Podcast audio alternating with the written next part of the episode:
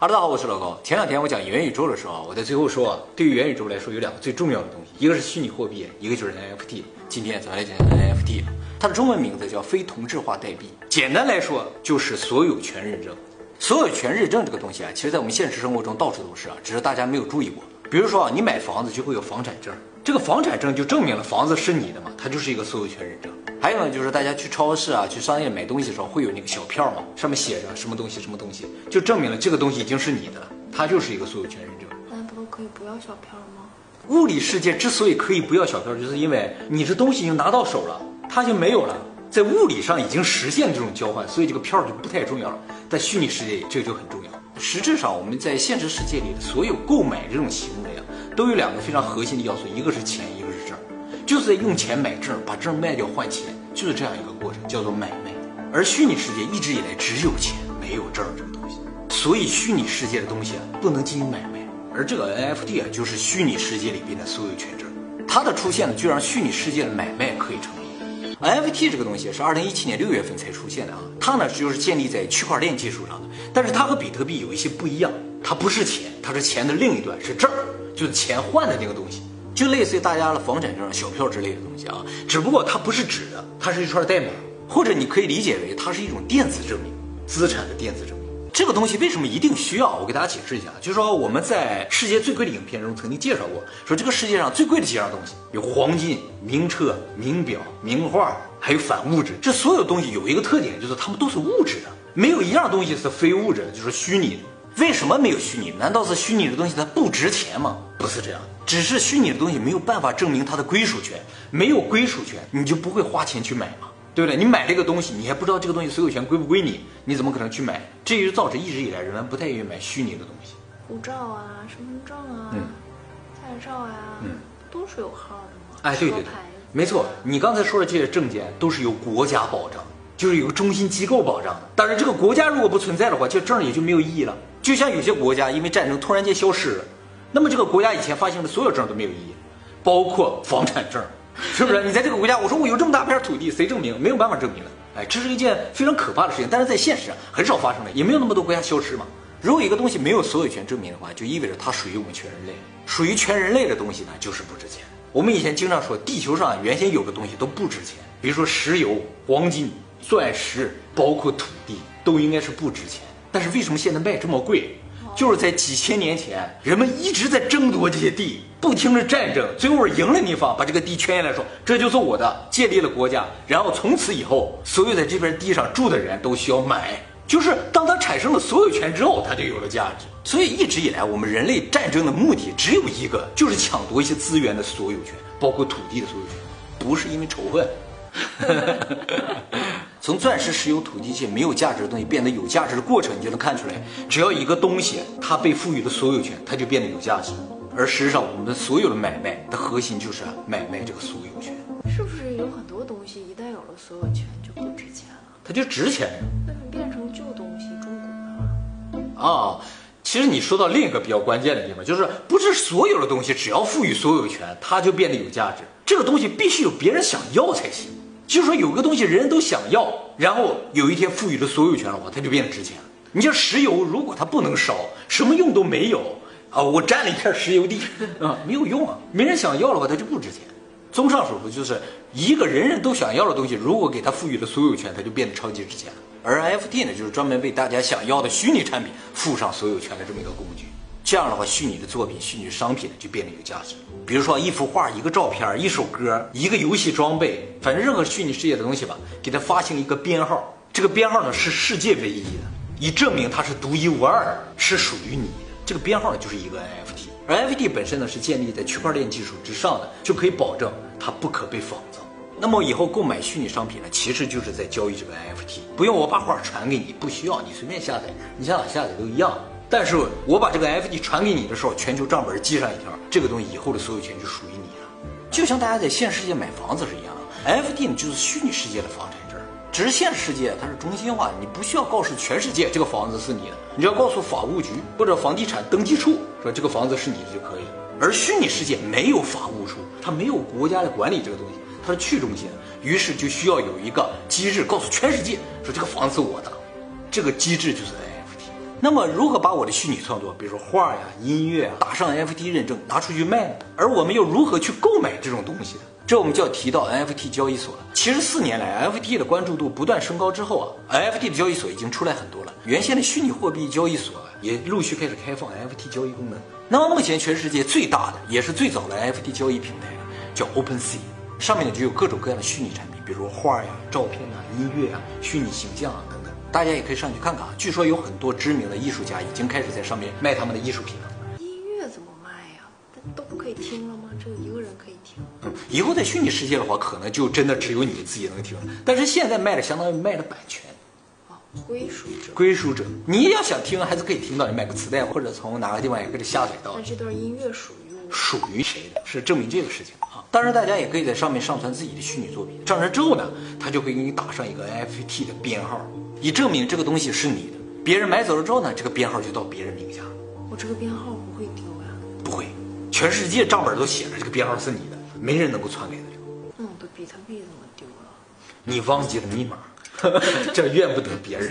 所以这个 NFT 也是一样，大家不能忘记密码，根本上就是这样。哎，那么目前 OpenSea 上啊，一个叫价最高的一个 NFT 呢，是一个关于达芬奇的动图，就是达芬奇所有画作里边的一些玄妙的东西，反正他都凑在一起了，创造了这么一个东西这也不是他画的呀，他用了别人的东西。啊。但是达芬奇已经死了很多年了，所以这个所有权应该已经没有，他就把这个东西掺在一起，形成了一个自己的创作。这个画呢，现在叫价二十六万以太币啊。对了，目前大部分 NFT 的交易都是用以太币的，不是比特币，因为比特币没有 NFT 的功能。这我在会员影片里提到，就是说比特币啊，虽然是最早的虚拟货币，但是呢，它的功能也确实是最简单、最朴素的，没有什么其他的功能。呃，这也是它一个局限性啊。以太币呢，就有很多的功能，在上面可以开发很多的应用。NFT 呢，就是它其中一个应用。二十六万个以太币呢，相当于十二亿美元。这都多啊？对对对，不过没人买了，只是叫价了啊。那真的有人买的东西？哎，那么目前为止，OpenSea 上卖过最贵的一个图呢，就是这个图片。像素图。哎，这个图片呢叫做加密朋克九九九八。二零二一年十月二十八日晚上十一点多的时候，这个图呢以十二万四千四百五十七点零六七五个以太币卖出去，大概相当于五点八亿美元。这不是比救世主还贵了？对，它已经超过了沙特王储买那个救世主。为什么那么贵？为什么这个图像这么值钱啊？其实这个加密朋克就是世界上最早的 NFT 作品。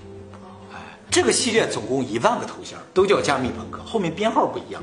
它是第一套吗？就买了一个，一个这么贵？哎，第九千九百九十八号。那其他的拍不到这么贵吗？其他的没有它这么贵，但是也都很贵。四年前 NFT 刚出来的时候呢，两个加拿大的软件工程师呢就设计了这一万个头像，这些头像看上去都很像，但都不一样。其实不是他们设计的，是他们用 AI 生成的。所有的头像都是朋克风的，叫加密朋克啊。最当初卖的时候，大部分都一美元，最贵的也就三十几美元，很快就被一万个人买走了。后来这一万个头像在这四年里面不断的被转卖，就涨到了几十几百万美元。所有这些转卖价格在网上都可以查到啊。像这个最贵的五点八亿的这个头像，三个月前才以一百一十个比特币买下来，也就是五十二万美元。三个月一转手翻了一千倍，变成了五点八亿美元，真的有人要呀？还真的有人要。我查了一下啊，十亿美元能进入世界前两千六百名，就是你可以跟沙特那王储打招呼了。这个人呢，三个月就可以跟王储打招呼了，差不多了。但是想超过王储很难，毕竟只是王储加一幅画的价钱嘛，是吧？他凭什么卖这么贵还有人买？就是因为它是一个所有权的认证嘛，证明这个东西是你的，而且世界上就这么一个正品是你的。要一万个呢？但长成这样的头型就这一个，就是你的。为什么有人愿意花钱买？就是因为所有这些头像都在涨价，那这一万个都在卖吗？有的人也是不卖的吧？都在卖。但是呢，他们只接受问价，就说你给他报个价说这些钱你卖不卖？他不卖他就不搭理你，他要卖的话他就卖给你。比如说这个头像四四八九，当初二零一八年十一月份的时候，它的买价才是零点一四个以太坊，但是你现在要买啊，至少一千倍以上，他才会卖。这也都是为了赚钱嘛。就是这样不然要他干嘛？投资嘛。当然，买这些艺术品也不光我们普通老百姓啊，很多大的机构企业都发现其中的商机啊，开始抢购啊。比如著名的 Visa 就花了十五万美元买了这个七六一零号。大家肯定会想，我给赶紧去买一个是吧？很遗憾，早都没有了。问我问价吗对，你只能问价，而且你手里确实得有一百个以上的以太坊才能问价。这个东西现在最少一百个以太坊，你要能在一百个以太坊买着了，你就等着发财了。开出来五点八亿，不想卖给我的。对对对，肯定卖给你，那个人为什么开出五点八亿？因为他觉得是不，是有点给多了？呃，也不是这样，就是说，也有可能你们在卖的时候赔钱，就是说，你比如说你花了十二万个买的，你就是以十万个卖出去了，感觉是赔钱了，但是以太坊一直在涨，也有可能不赔反赚。就比如说这个三四六八号，最后交易呢是以二百个以太坊售出的，九十四万美元，但他买的时候是二百五十个以太坊买的，但买的时候只有八十一万美元。没赚太多。但也只有三个月就赚了十万美元，还是赔钱卖的，还赚了。对了，这个 NFT 啊，还有一个特别好的功能，就说一个商品的 NFT，它所有的交易履历啊，都会留在网上，永远可以追查。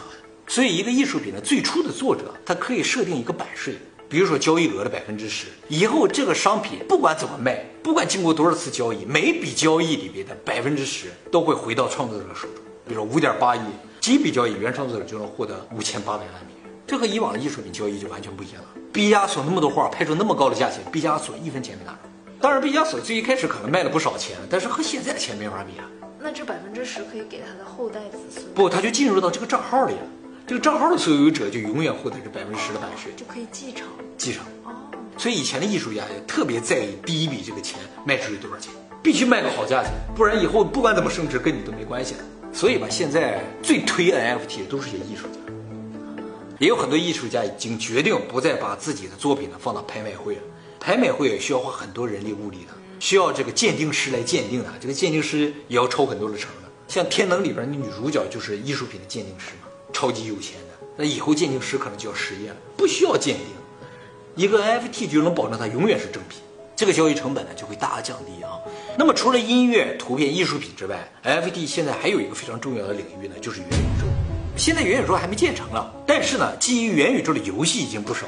比如说有一个非常有名的游戏啊，叫 The Sandbox，它呢就像我的世界一样，它就建立了一个世界，全球的玩家都可以到这个世界里来生活，来创造，来干各种各样的事情。这个世界里边的土地就是有限，目前已经有不少的大企业、有钱人开始在里边圈地了。他们又想故技重施。没错，当然了，这个他们现在说啊，他们圈地并不是为了把这个地卖给我们，他们想用这个地干什么，在上面打广告啊，你签了地址照，你就在上面立广告牌，就是在虚拟世界里已经给自己留了个广告位，你只要登到这个游戏，就能看到它这个广告牌嘛。还有一些音乐家买了里边的地，准备在里边呢建音乐场，然后呢吸引粉丝来听这个虚拟世界的音乐会。比如说你现实世界到某一个国家去听你喜欢歌手的音乐会的话，很困难嘛，有时间地理上的限制。但在虚拟世界随时都可以去，那线上音乐会啊，啊不一样，它更有临场感，你就真的坐在那个地方看到它，然后体验当时的气氛。这我们在元宇宙不说了吗？就是你在线的会议和那种虚拟世界的会议感觉是不一样的，没有这个氛围，它这个就可以完全模拟现实的音乐会了。说白了还是全地。对，没错，就是说很多现在现实世界的事情呢，正在不断的移到这个虚拟世界当中。那虚拟世界里面有地角的好坏吗？当然有啊，可以瞬移啊，为什么会有地角的好坏呢？哎，它和那个交通上便利不便利没有关系啊。就比如说你旁边住的就是大明星，你这块地就值钱了。那他也是现实世界里的明星呀。对，是现实世界，但是你现实世界没有机会和明星当邻居，对不对？就是地价涨价还取决于现实世界。对，这也是地角嘛。哎，当然，虚拟世界的周边设施也是有区分的。你离一些游乐设施比较近，或者你的这个周围的景比较好，它有景色的问题，它的地价就会贵一些，都一样，跟现实一样。而它上面的每一块土地呢，都绑定了 NFT，所以以后啊也会升值。像这种游戏，对于很多人来说，就真的不再是玩了，而是一种投资了。你看大企业都在里边圈地了，他是在玩吗？现实社会已经够焦虑的了。这也是 NFT 为什么火的一个原因，就是现实世界所有有限资源早在几百年前都已经被人占领了，你已经没有机会了。而 NFT 元宇宙的出现，让我们这一代人第一次又有了重新分配财富的机会，所以大家才一窝蜂的往里挤。可以抢占吗？对啊，可以抢占的就揍他。啊，那不行，就是谁先来谁先得，所以才会火嘛。你会想啊，你们就抢吧，我才不需要呢，我才不进到元宇宙。你是这么想，但以后如果真的要进的时候，你可能最后进去，你就是最穷的那个。就是元宇宙这个世界啊，有可能是谁后进去谁穷。那好像还没有抢占公平。比特币不就是这样吗？十几年前出来的时候，你没有注意到，现在才注意到，你当然觉得不公平了。但是比特币的创始人说了啊，我哪天发布了之后，告诉全世界每一个人，求你们每个人来参加，那就公平了。所以机遇永远都是谁抢着谁抓着就是谁的，这才叫机会，这才叫公平。都是没抢到人才说不公平，知道吗？抢到了没有人说不公平，说这才叫公平，是吧？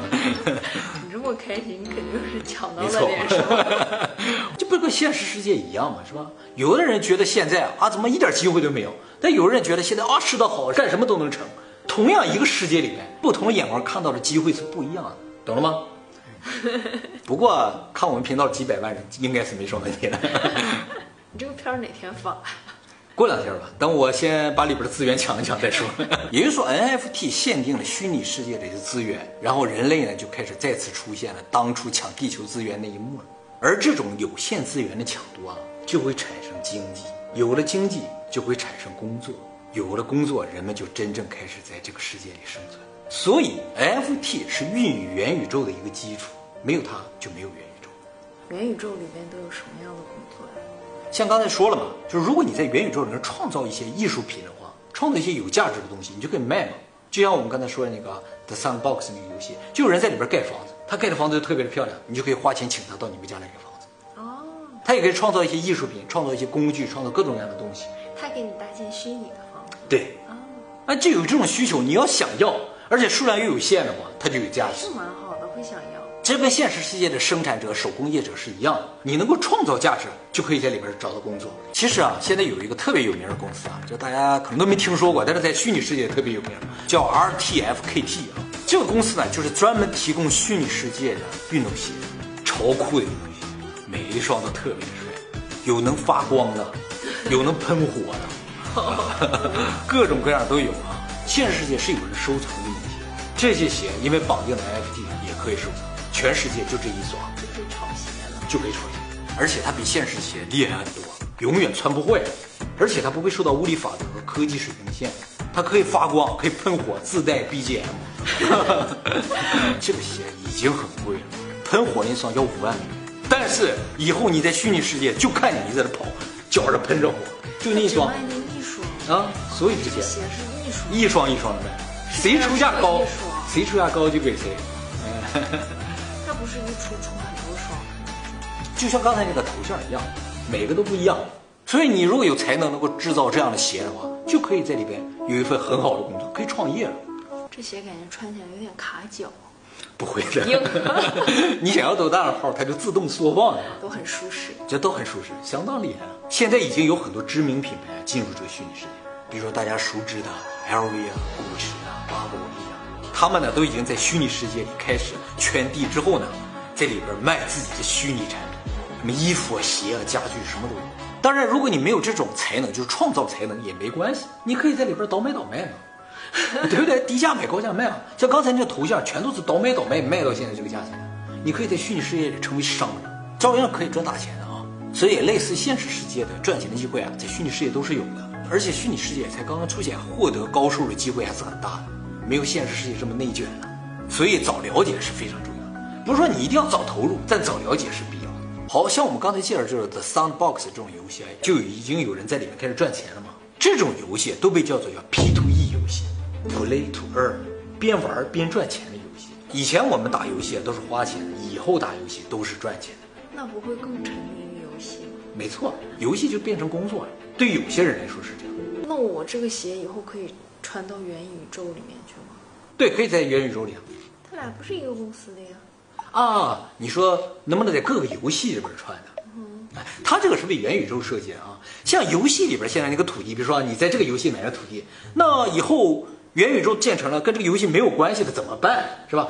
其实元宇宙的创造者已经开始考虑这个问题，就是说现在创造的这些游戏里边的一些有限的资源，等以后元宇宙建成了，它怎么融合到里面去？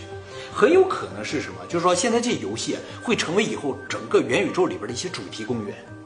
那如果出现另外一个元宇宙怎么办？这是 Facebook 的，那那个是其他的。但那个元宇宙也一定会融合这个游戏，它不融合这个游戏，它就无法把这游戏里的客户拉到它的宇宙里来啊。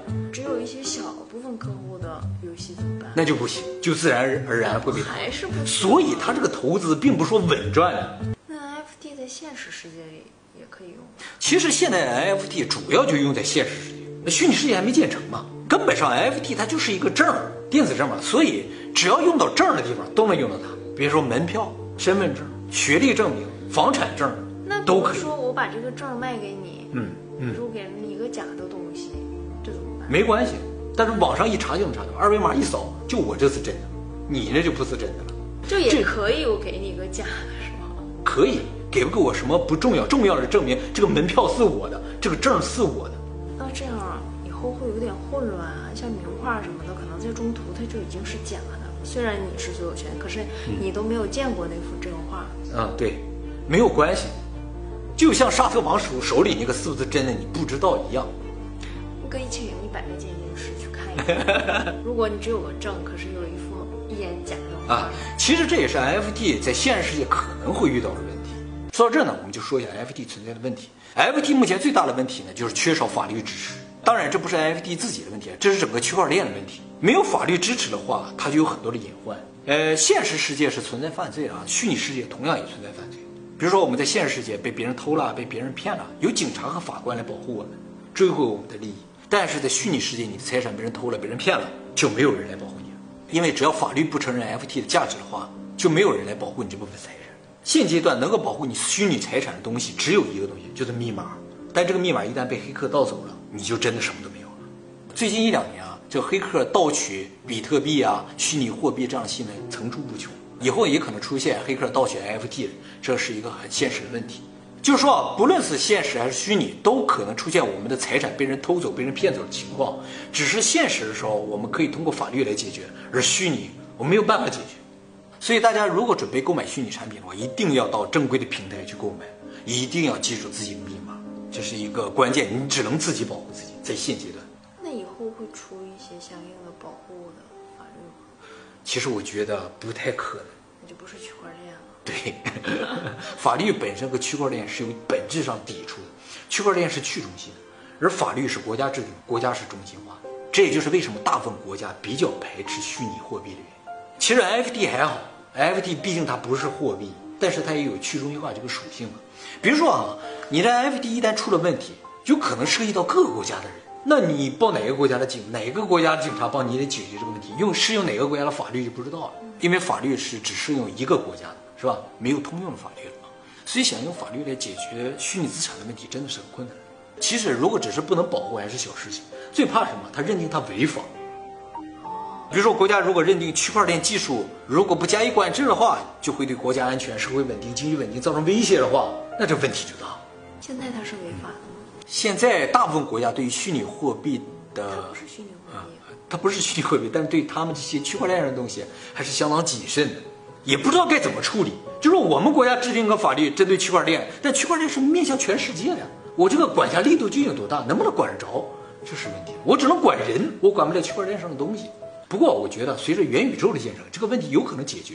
怎么形式解决呢？就是虚拟世界的东西，比如说虚拟货币、NFT 都被封印到元宇宙里面，就是这个东西只能在元宇宙里用。不能在现实社会里面。